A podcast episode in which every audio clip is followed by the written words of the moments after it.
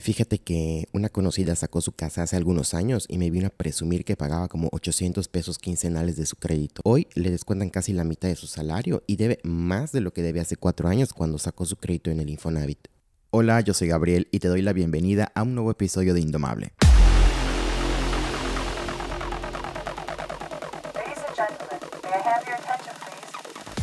El podcast en el que tengo conversaciones con especialistas para estar más informados y tomar mejores decisiones. En este episodio me acompaña Fernando Sotogey, fundador y director de Tu Hipoteca Fácil. Si estás pensando en pedir un crédito hipotecario para comprar o construir tu casa en el futuro o en los próximos meses, detente, detente y primero escucha este episodio porque te vamos a dar el proceso ideal que debes seguir para prepararte en este paso tan importante de tu vida y las características que debe tener el crédito ideal. Una decisión informada es una mejor decisión. Permítete escuchar este episodio. Estoy seguro que te será de utilidad. Disfrútalo.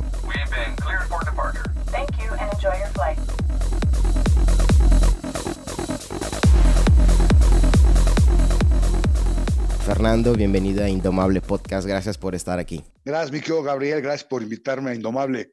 Eh, quisiera empezar, eh, si nos puedes contar brevemente cómo es que decidiste dedicarte a todo esto de los créditos hipotecarios. Mira, Gabriel, yo soy abogado de formación, eh, fui abogado corporativo muchos años, muchísimos años. Yo viví tres años incluso en Atlanta como parte de un despacho que se llama King Spalding, que es uno de los diez despachos más grandes de Estados Unidos. Y cuando regreso a México, decido emprender de una serie de empresas que yo había formado en, Estados Unidos para ver si podíamos echarlas a volar aquí en México. Y después de casi tres años de, emprendimiento, eh, en donde me enfrenté a la corrupción voraz de los hijos de Marta Sagún, que básicamente me dijeron, si quieres hacer el negocio, tienes que asociarte conmigo o no lo vas a hacer pues yo me reuní con mis socios, les dije, tenemos tres opciones. La primera es, hacemos el negocio con estas personas que pues, no queremos hacer, porque evidentemente no, no representan nuestros valores, nuestros principios. Segunda, le metemos más lana, este, eh, lo cual, pues me dijeron, ¿y tú qué recomiendas? Dije, pues la tercera, que es cerrar porque si le metemos más lana, no sabemos todavía qué va a pasar con, con este sexenio. Evidentemente, este sexenio no vamos a poder hacer nada mientras estén estos cuates. Entonces, pues mejor vamos, vamos, damos la vuelta y, nos vamos por atrás. Y cerramos y fracasé por primera vez en mi vida, mi querido Gabriel, perdí prácticamente toda mi lana. Arranqué de cero tu hipoteca fácil, desde mi casa solo, quebrado, jodido, deprimido, hace prácticamente 19 años. Este, y lo que hice fue eh, sentarme y ver dónde estaban los, los cuellos de botella en los procesos, donde estaban los, los procesos eh, atorándose para efecto de hacerlos más ágiles, para que los clientes contrataran el crédito hipotecario adecuado. Me senté a hacer una serie de análisis ahí medio raros de los créditos hipotecarios, que cuando me sentaba yo en las oficinas de los directores de crédito hipotecario en ese entonces y les explicaba mis análisis, me decían, no, no, no, no, a ver, ¿dónde sacaste esto? Pues de tu simulador. No, no es cierto. A ver, préstame tu computador y te enseño cómo hago el análisis para que veas que tu crédito este que estás diciendo que es una maravilla, no es una maravilla.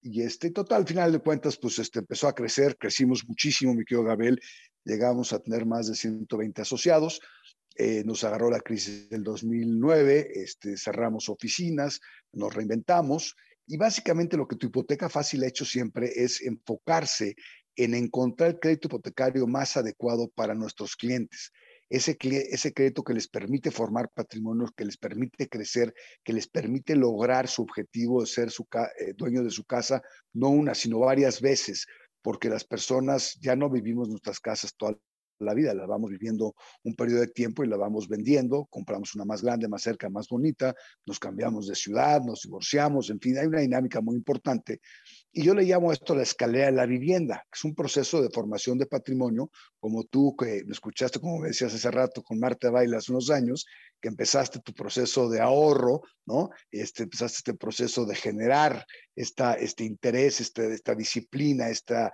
esta gran idea de formar patrimonio poco a poco para comprar tu casa, porque la formación de patrimonio, mi querido Gabriel, es un proceso que toma tiempo, salvo que seas corrupto político corrupto o funcionario público corrupto o familiar de un funcionario público corrupto, pues la verdad es que todos los demás nos toma tiempo formar patrimonio y no compramos casas de la noche a la mañana, ¿no? Y mucho menos tantas casas como Barclay y compañía, caray. Pero bueno, pues hasta el final del día, este, es un proceso, es un proceso precioso, es un proceso padrísimo y el crédito hipotecario adecuado hace eso, permite que las personas compren casa, la usen, la viven, la disfruten y años después la puedan vender donde tuvieron una plusvalía, donde amortizaron una parte importante del capital, es decir, pagaron parte importante de lo que les prestaron, más el capital que habían originalmente invertido, y eso lo usan para comprar la siguiente casa. Entonces, es un negocio padrísimo que hacemos en tu hipoteca fácil, donde de verdad buscamos que nuestros clientes crezcan, donde nuestros clientes formen patrimonio. No importa si estás comprando una casa de un millón de pesos o una casa de 70 millones de pesos, a nosotros nos da exactamente lo mismo. Entendemos que son momentos importantes que están viviendo los clientes y los tenemos que atender de acuerdo con esta característica del momento importante de sus vidas que están viviendo.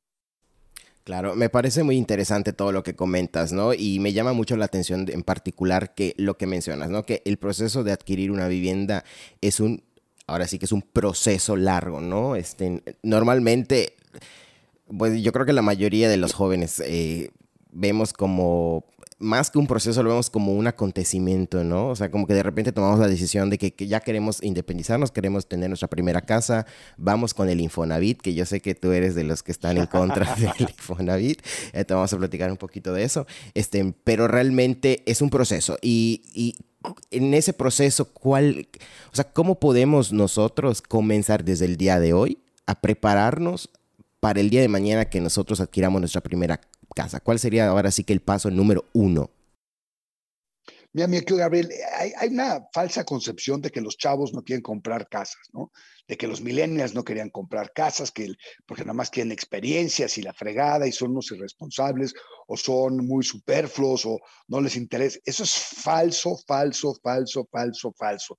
¿Por qué? Porque la verdad es que los millennials y la generación X, la generación Y y todas las generaciones, estamos en un proceso de crecimiento.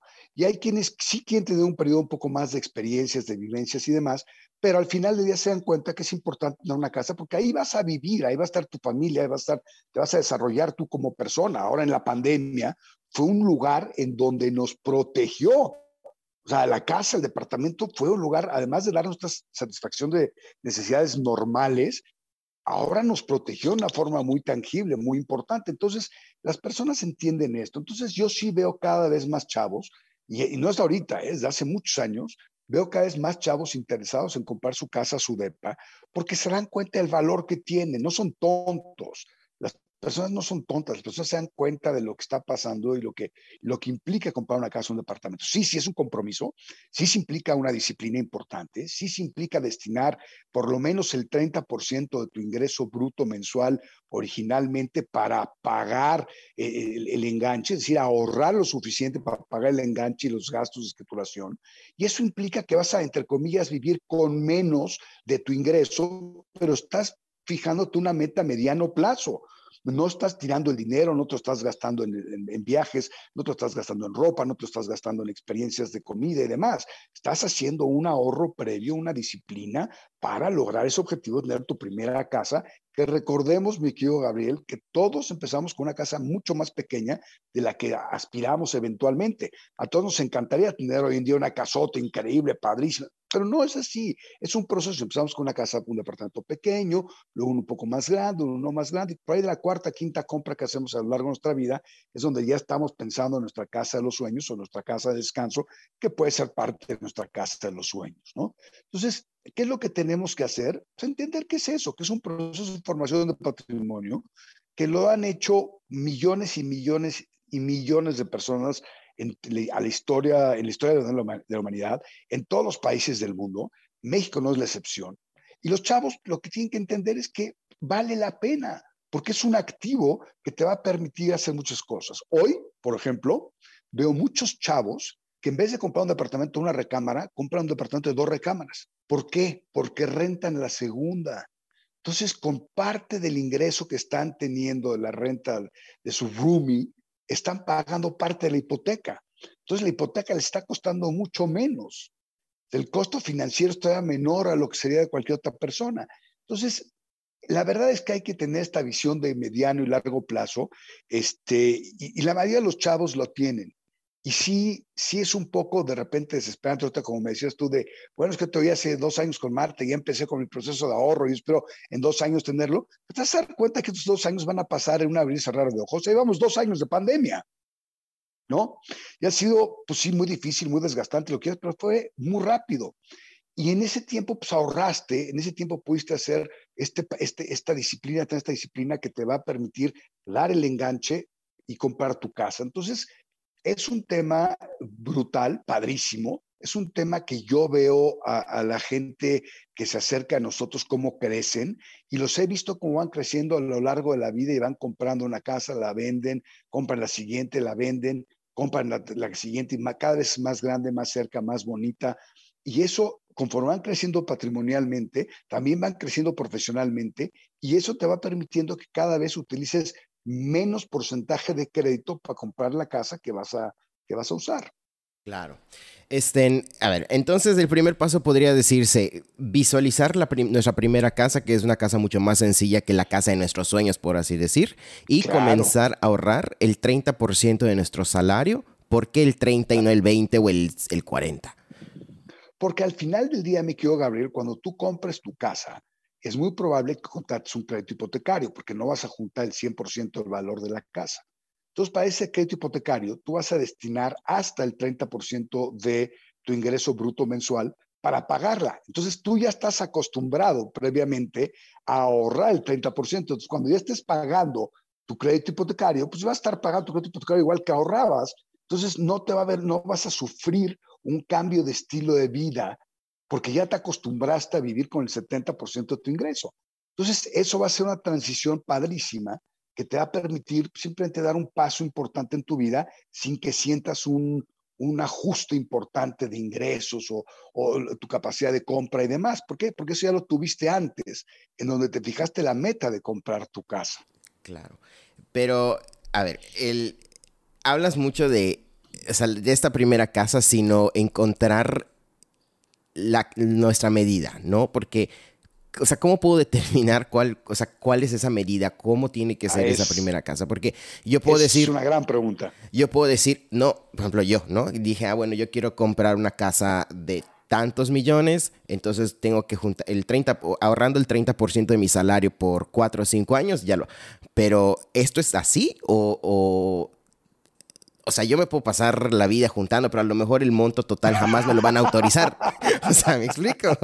No, a ver, e, es una magnífica pregunta.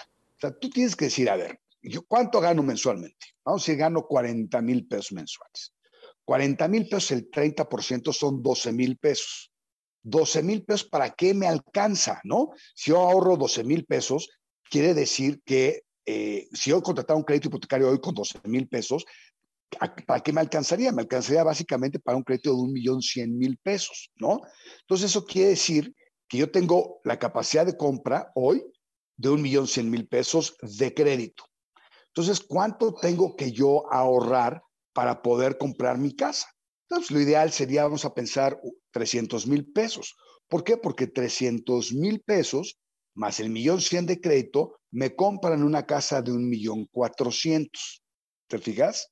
Más o menos ahí está el número.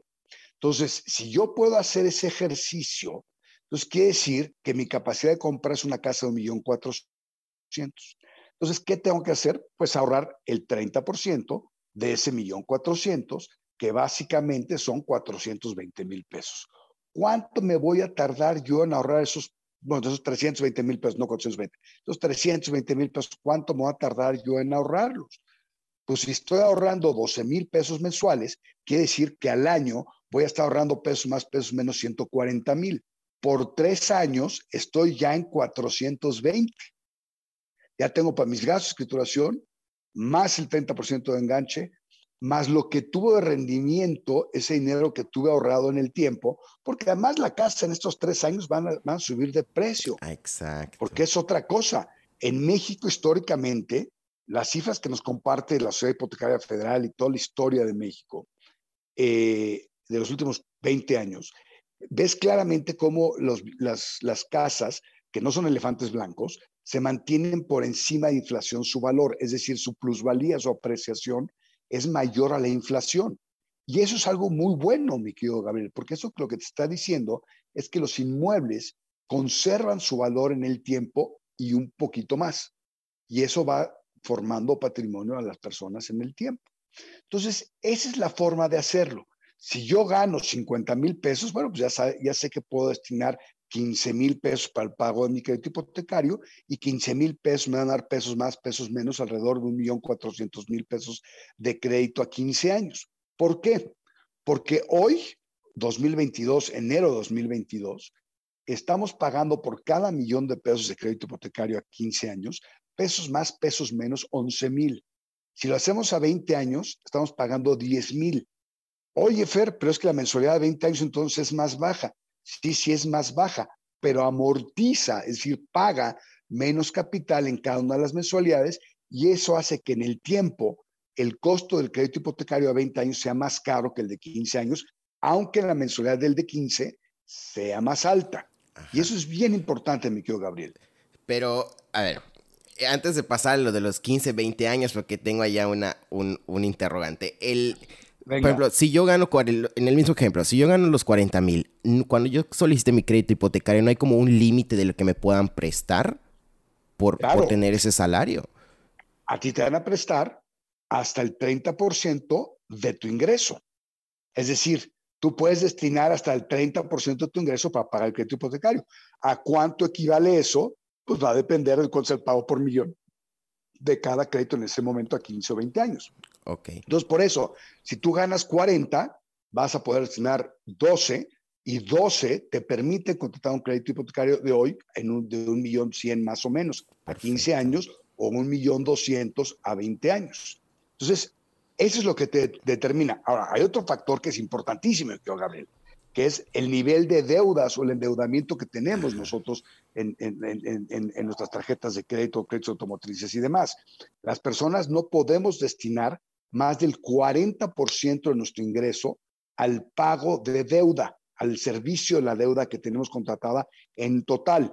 Entonces, si yo ya sé que si gano 40 eh, mil pesos, eh, puedo destinar 16 mil pesos al pago de mi deuda, eso significa que si quiero un crédito hipotecario de un millón cien mil pesos, quiere decir que no puedo estar destinando más de cuatro mil pesos al pago de mis otras deudas. ¿Sale? Entonces, si yo, por ejemplo, reviso mi buró y tengo compromisos de deuda de cuatro mil pesos más los 12 mil que voy a estar pagando de mi hipoteca, pues no tengo problema. Pero si yo tengo deudas de 8 mil pesos mensuales reflejadas en mi buro de crédito, quiere decir que voy a tenerle que bajar al importe de crédito que me van a prestar. ¿Por qué? Porque la suma del total de mis deudas no puede ser de más de 16 mil pesos. Entonces, si ya debo 8, nada más puedo destinar 8 mil al pago de mi crédito hipotecario y 8 mil pesos me darían 800 mil pesos a 20 años o 700 mil a 15. Entonces es muy importante también ver nuestro nivel de endeudamiento, porque ese nivel de endeudamiento es lo que hace que podamos acceder al crédito que queremos. Y por eso es importante que nosotros en buró de crédito no solamente paguemos puntualmente, que es un factor bien importante, sino que además tengamos un nivel de endeudamiento bajo. Claro. Este, cuando los créditos, sí, el de 15, el de 15 años versus el de 20. El de 15 me va a dar una mensualidad menor y usted, o sea, usted, eh, en la hipoteca fácil. Ándale, una mensualidad mayor, el interés es, en general voy a terminar pagando menos. Pero. Exacto. ¿Qué tal si yo para vivir necesito de esos 40, 30, entonces yo digo, no, a mí no me importa. O sea, el de 20 años me resulta mejor porque a lo mejor al mes me va a, resultar mejor en mi día a día. Es totalmente válido, ¿no? Perfectamente válido. Y es más, nosotros explicamos a los clientes. O sea, nosotros no se los imponemos, se los sugerimos. No, no, no, no, no. En, este país todavía no llegamos a la tiranía, a la dictadura, a donde, a donde es por mis pistolas y se caen los demás. Todavía no llegamos a eso, ¿no? Todavía no. ¿Quién sabe qué pueda pasar más adelante? Pero, no vamos a permitir. Pero de todas formas, es, en este país, afortunadamente, tu hipoteca fácil se le explica a los clientes, le sugiere a los clientes, le recomienda a los clientes, informa a los clientes. Entonces el cliente junto con nosotros toma la decisión si contrata 15 años por ser financieramente el mejor o el de 20 años porque mis necesidades me establecen que tengo que poder destinar nada más 10 mil pesos mensuales al pago de mi crédito hipotecario. Perfecto. Perfecto. Entonces, número uno, visualizar el monto máximo que nos pueden prestar, que es del 30% de nuestro salario bruto este, en, el momento que vayamos a soltar el crédito, e ir eh, juntando el 30% hasta que este monto se junte. Y estamos hablando de la gente que por está... Por lo menos el 20 más tus gastos. Exacto. el, para los, el 20% de engancho, enganche, perdón, enganche, ya estoy diciendo aquí barbaridades, enganche más tus gastos de escrituración, que dependiendo del estado y el valor del inmueble puede ser entre 6 y 8% del valor del inmueble. Ok, ¿y en Yucatán qué porcentaje será ese? ¿Quién sabe? Fíjate que Yucatán tiene un impuesto de adquisición de inmuebles bastante bajo, entonces debe estar por ahí del 6,5%. Ok, ahora, eso es para la gente que está en nómina, ¿no?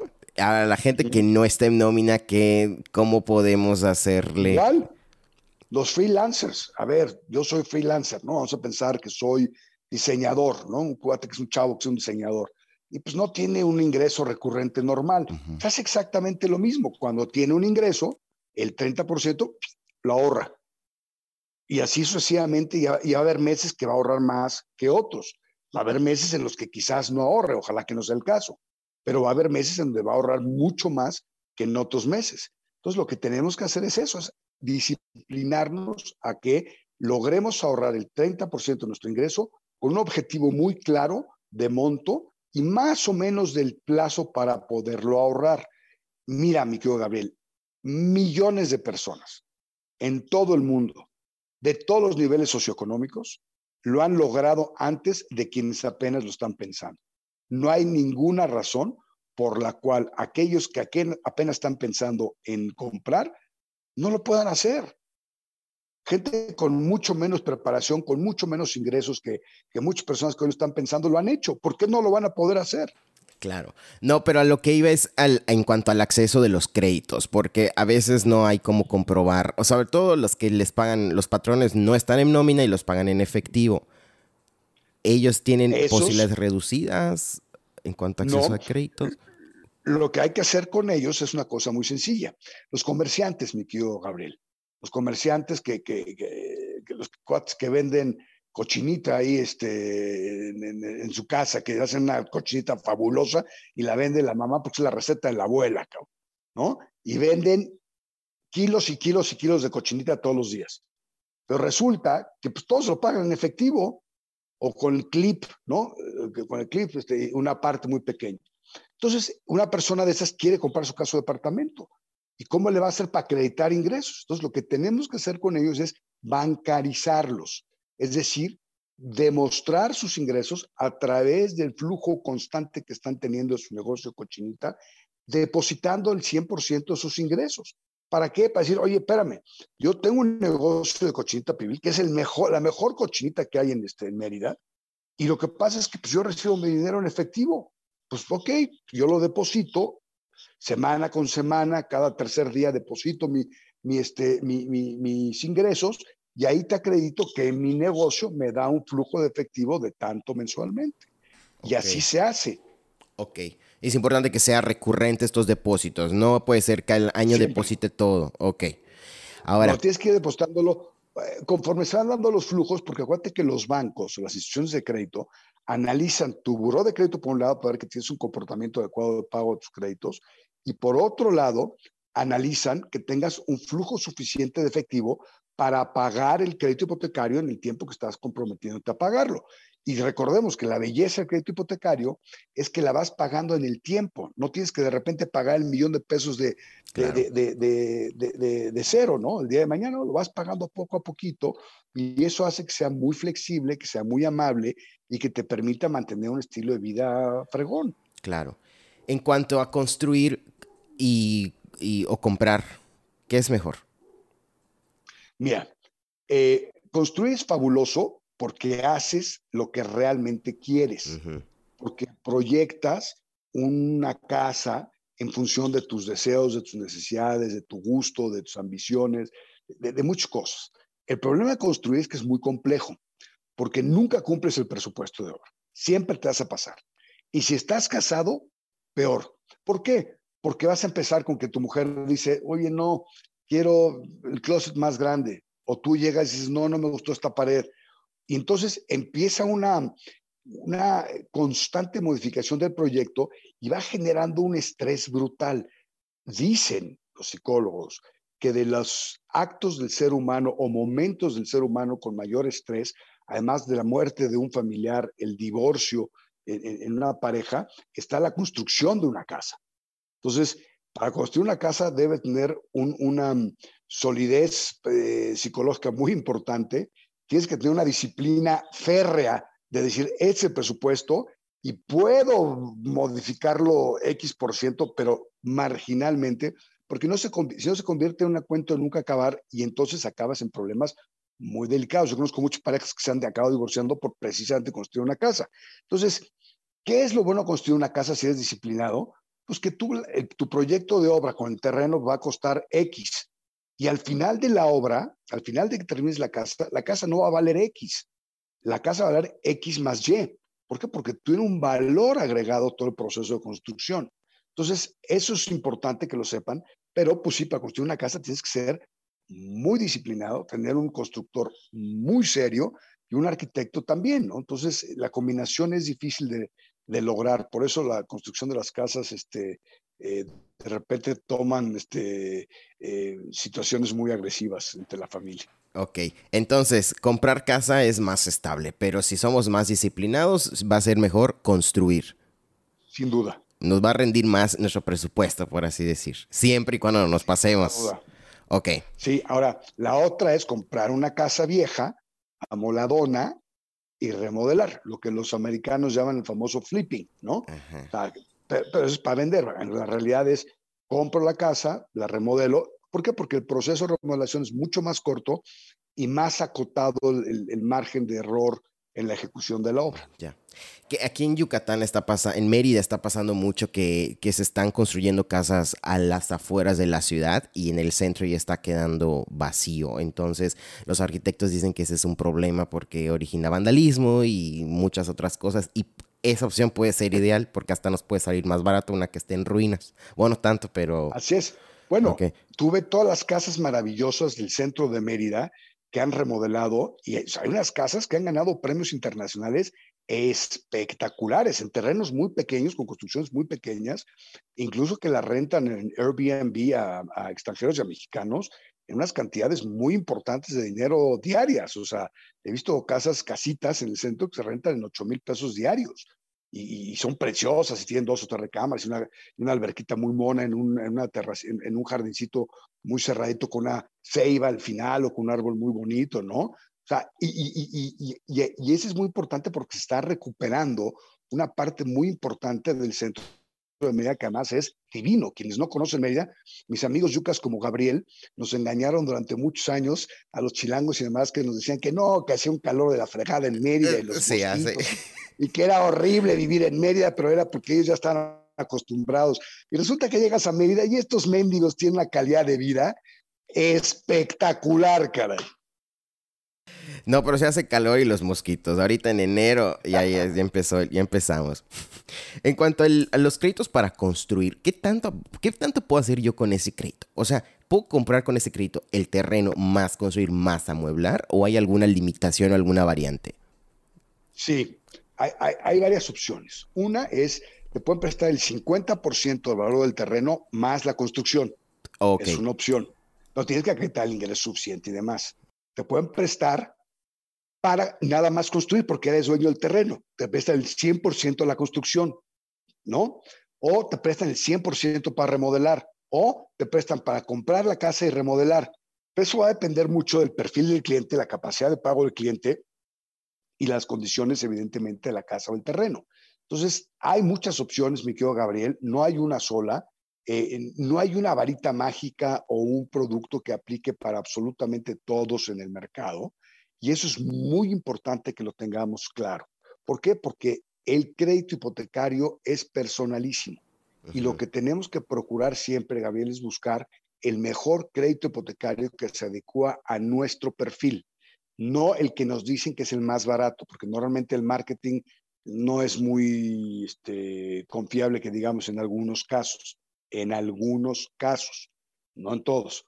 Este, y lo que tenemos que procurar siempre cuando estamos buscando un crédito hipotecario, además de hacerlo obviamente a través de tu hipoteca fácil, porque los vamos a ayudar a todo dar, no, no es cierto. Lo que sí es importante, sí los vamos a ayudar, por supuesto, y sí nos encantaría ayudarlos a todos, pero la realidad que tenemos que procurar es que sea pesos, tasa fija y 15 años. Es muy importante, mi querido Gabriel, que procuremos que el crédito hipotecario que contratemos, ya sea para comprar, para remodelar, para construir, sea en pesos, tasa fija y 15 años.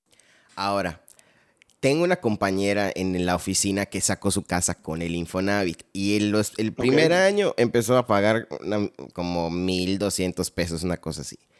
Creo que a los dos o tres años este, algo pasó y le empezaron a descontar casi 4.000 de su crédito. Yo creo que eso es lo que no está a plazo fijo y tampoco está en pesos. Y creo que eso me lleva a la compañera de la oficina cometió, no, no un error porque era lo que había, y de hecho, hoy precisamente Forbes publicó un artículo en el que me entrevistaron donde hablo del crédito de los salarios mínimos de Infonavit. Son aquellas personas que contrataron su crédito hipotecario pues, prácticamente seis años para atrás que lo contrataban en salarios mínimos, es decir, no debían pesos. Y esa deuda era a 30 años, es un plazo muy largo, y cada año se actualizaba conforme iba incrementando el salario mínimo. A partir de 2016, Peña Nieto desindexó el, salario mínimo a los créditos hipotecarios, entonces ya se ajustan en función de lo que resulte menor entre el incremento del salario mínimo o el incremento de eh, la inflación, para que nada más nos demos una idea muy clara de la importancia de esto que hizo Peña Nieto. Eh, este año el salario mínimo se incrementó 22%. El eh, la indexación de, a las UMAS famosas son, fue de 7.36%, que es la inflación. Entonces, quienes debían, vamos a decir, un millón de pesos el, primero de, el 31 de diciembre de 2021, el primero de enero de 2022 ya deben un millón 73 mil 600 pesos porque se incrementa la deuda y se incrementa la mensualidad, que es lo que le ha pasado a tu amiga. Entonces, el Infonavit, en esta administración, tengo que decirlo con todas sus letras, Carlos Martínez auténticamente sí está interesado en resolver el problema de los créditos y salarios mínimos y aparentemente por fin este año se va a lograr la famosa reestructura donde todos los créditos y salarios mínimos los van a pasar a pesos y van a hacer reducciones, reducciones de deuda y demás. Vamos a ver cómo lo hacen, ¿no? Pero aparentemente lo van a hacer. ¿Qué opciones tienen las personas como tu amiga que empezaron pagando una mensualidad muy chiquita y ahorita la mensualidad se les fue al cielo? Y la deuda, porque además de repente voltean y llevan 8, 9 años, 10 años, 11 años pagando el crédito y dicen, caray, debo más de lo que debía originalmente o prácticamente lo mismo, ¿no? ¿No? Sí, sí, este, Pues, ¿qué hace? Pues hay que sustituirlo de salarios mínimos con Infonavit a un banco. Es un proceso relativamente sencillo. Nosotros podemos guiarlos, podemos ayudarlos. En nuestro blog hay muchísima información en ese sentido. Y como te decía, el día de hoy Forbes publicó una nota en donde me hicieron el favor de entrevistarme en, respecto a este tema, ¿no? Entonces, todos los créditos del Infonavit están bajo esta modalidad. Es por eso que mejor eh, tú recomiendas crédito eh, con alguna institución financiera, de plano. Mira, no todos. Desde 2016 para atrás, todos. Después empezaron a sacarlos en pesos. El problema de los créditos Infonavit en pesos es que tienen tasas muy altas, mi querido Gabriel. Por ejemplo, hasta este año, el año pasado, perdón, la reforma de mayo del año pasado, los créditos de Infonavit tenían tasa del 12%. Ahorita la tasa es del 10,45, que sigue siendo más alta que los bancos. Créditos en salarios mínimos hoy en Infonavit hay cerca de 3.700.000, que es una locura, y el FOBISTE es lo mismo. Entonces, lo que hizo el Infonavit el año pasado es reducir las tasas, que sí se ayudó, no al nivel de lo que están los bancos, porque los bancos siguen siendo más competitivos, porque además, para tener las tasas bajitas de 2,5, 3, 4, 5, 6, 7, 8%, pues necesitas ganar menos de 12 mil pesos mensuales. Si empiezas a ganar, a ganar arriba de 12 mil pesos mensuales, ya llegas a tasas de 9, 9,50, 10, 10, 45. Entonces, realmente, este, quienes se benefician de las tasas bajas o muy bajas son gente que gana muy poquito. Y de esos hay muy poquitos porque hay muy poquitos y porque además hay muy pocas casas que puedas comprar con un crédito de ese monto. Claro. ¿Cuál es una buena tasa hoy en hoy, hoy, ahorita en enero, por ejemplo? Mira, una magnífica tasa, la, tasa más eh, accesible que hay en el mercado es de 7.75, pero es muy complicado llegar a esa tasa porque tienes que pedir el 70% del valor del inmueble, porque tienes que contratar un seguro, y tienes que contratar una tarjeta de crédito y, tienes que utilizar esa tarjeta de crédito con un gasto mensual de 20 mil pesos este, eh, de, de, uso todos los meses. Si lo dejas de hacer, se te sube la tasa a 9.50. Eh, luego entras con tasas de 8.45, 8.75, 9, 9.50. Cualquier tasa que esté abajo de, de 9.50 es muy buena tasa hoy en día. Ok. ¿Qué pasa si, si de repente nos, sacamos nuestro crédito y nos quedamos sin trabajo? ¿Se pausa o tiene alguna penalización? A ver, ahí es una magnífica pregunta. Y ahí depende cómo lo contrataste. Si tú lo contrataste cuando eras empleado, es decir, tenías nómina, tienes lo que se llama el seguro de desempleo. Si cotizabas en el Infonavit, tienes un primer tranche de un seguro de, desempleo del, del Infonavit y un tranche de seguro del propio seguro que te otorgó el banco, que te puede cubrir hasta seis mensualidades en donde no las tienes que pagar, que el seguro las cubre, las paga. Eh, si tuviste un apoyo Infonavit, por ejemplo, tienes el saldo a su cuenta de vivienda, se convierte en un seguro. Entonces, del saldo a su cuenta de vivienda, sacas una parte de lo que, más bien sacas las mensualidades hasta que se agote y luego entra el seguro del banco. Eh, pero si no acreditaste ingresos a través de nómina uno o nómina con Infonavit, la realidad de las cosas es que si pierdes tu chamba porque eras freelance, porque eras arquitecto, porque eras ingeniero, porque eras lo que sea, pues la realidad de las cosas es que tú sigues estando obligado a pagar tu crédito. El perder tu trabajo no te exime de la responsabilidad de pago de tu crédito. Ok. Ahora, eh, ya para ir cerrando, la escalera de la vivienda. La verdad es que es la primera vez que había escuchado algo así. A lo mejor aquí en provincia no es muy común. creo que la mayoría de la gente como que dice, cuando yo compre mi casa, este, ya va a ser para toda la vida y por eso buscan muchos por aquí construir, ¿no? Y la construyendo poco a poco. Pero me pareció muy interesante. Mi, mi pregunta es, a lo mejor, por ejemplo, en mi caso, ¿no? Que dije, ah, bueno, yo voy a tardar cuatro años, me faltan dos años más para juntar el, enganche más lo de la escrituración. ¿Convendría más sacar una casa ahorita con lo que ya junté? Y en dos años o dos años y medio revenderla y junto con lo que me van a dar por esa casa, ya ahora sí dar el enganche para un nuevo crédito y construir la casa pues más cara que, a lo mejor, a lo mejor incluso lo juntaría antes de los dos años. Bien, la respuesta es depende, mi querido Gabriel, porque depende, hay un, hay un elemento que entre comillas tienes un costo ahí que es la escrituración, que es muy alto.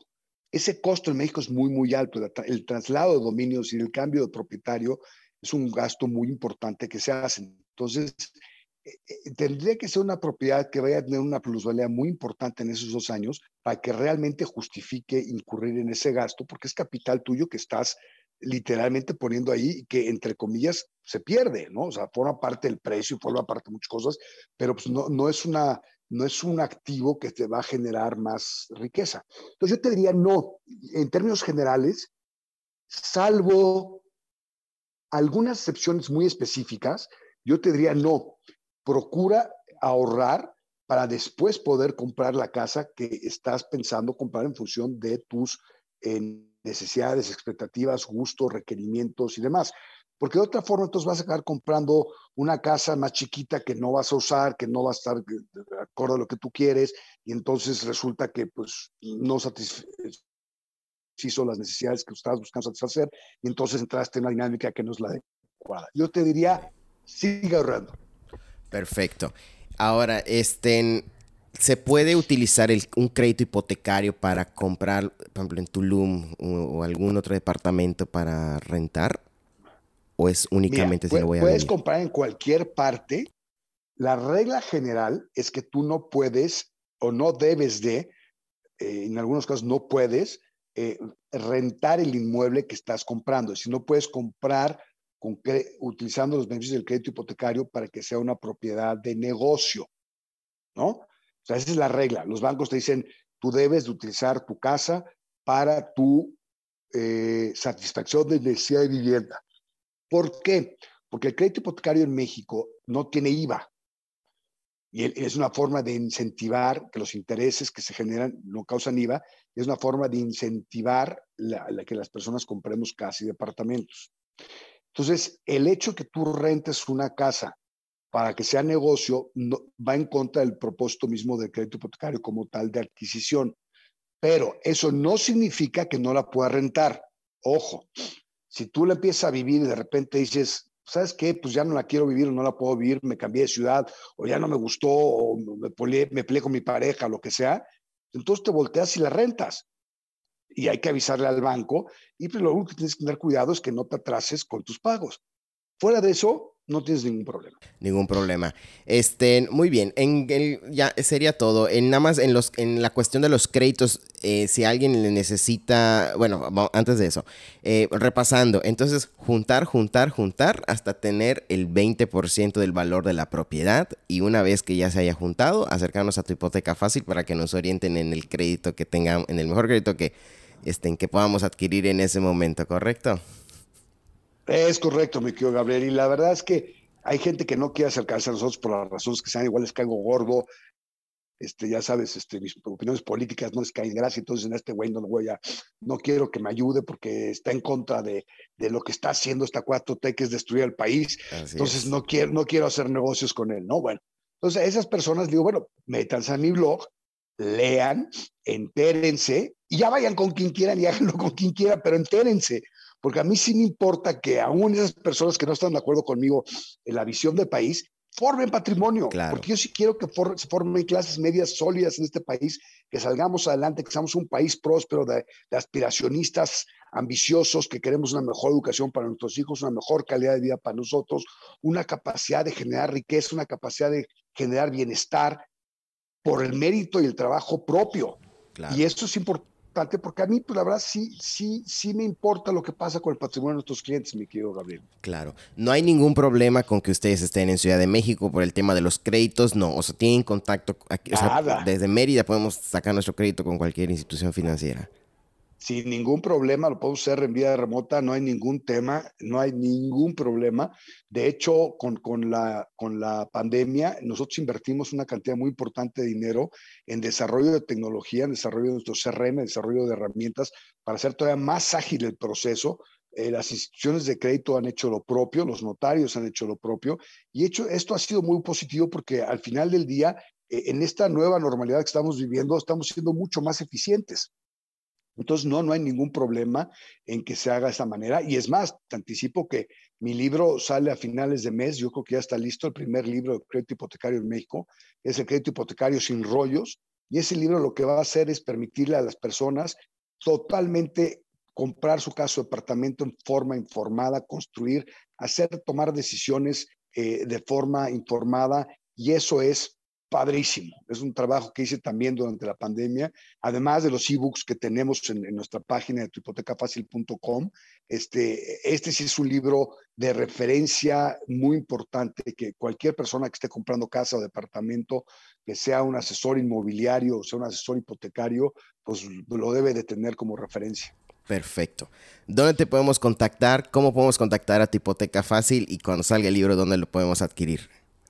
Mira, mi querido amigo Gabriel, nos pueden contactar en tuhipotecafacil.com, en nuestras redes sociales que es arroba tu en mis redes sociales que es Fernando Soto Hey, Soto H-A-Y, y nos pueden localizar también en, mi celular, mandar un WhatsApp 55 54 36 38 77. Yo con muchísimo gusto lo refiero con uno o con uno de mis asociados para que eh, los lleven de la mano durante todo el proceso y estamos para servirles. Ahí está la información, úsenla. Eh, seguramente cuando, salga este podcast maravilloso que estás este, haciendo, mi querido Gabriel, este, lo vamos a subir también a, nuestro, a nuestra página y lo tendremos ahí disponible para que las personas estén informadas y, tomen decisiones correctas. Pues muchas gracias, Fernando, por compartirnos todo tu conocimiento y hacer este proceso todavía más liviano y más fácil, más realizable, diría yo. Gracias, mi querido Gabriel. Y que no sabes qué feliz me haces saber que estás ya ahorrando para comprar tu casa y que estás ya muy adelantado en el camino para hacerlo. No sabes el gusto que me va a dar el día que me hables y me digas, Fer, estoy firmando mi escritura o ya firmé mi escritura o estoy por firmar mi escritura. Obviamente espero que te ayudemos con el crédito hipotecario nosotros, pero, pero de verdad no sabes qué gusto me va a dar. Sin duda. Muchas gracias por estar aquí y seguimos en contacto. Hasta luego. Chao, Gabriel. Si te gustó este episodio, compártelo con tus amigos y en tus redes sociales. Califícanos con 5 estrellas en Spotify, Apple Podcast o en cualquier otra plataforma desde la que nos estés escuchando. Gracias por tu tiempo. Nos escuchamos en el próximo episodio.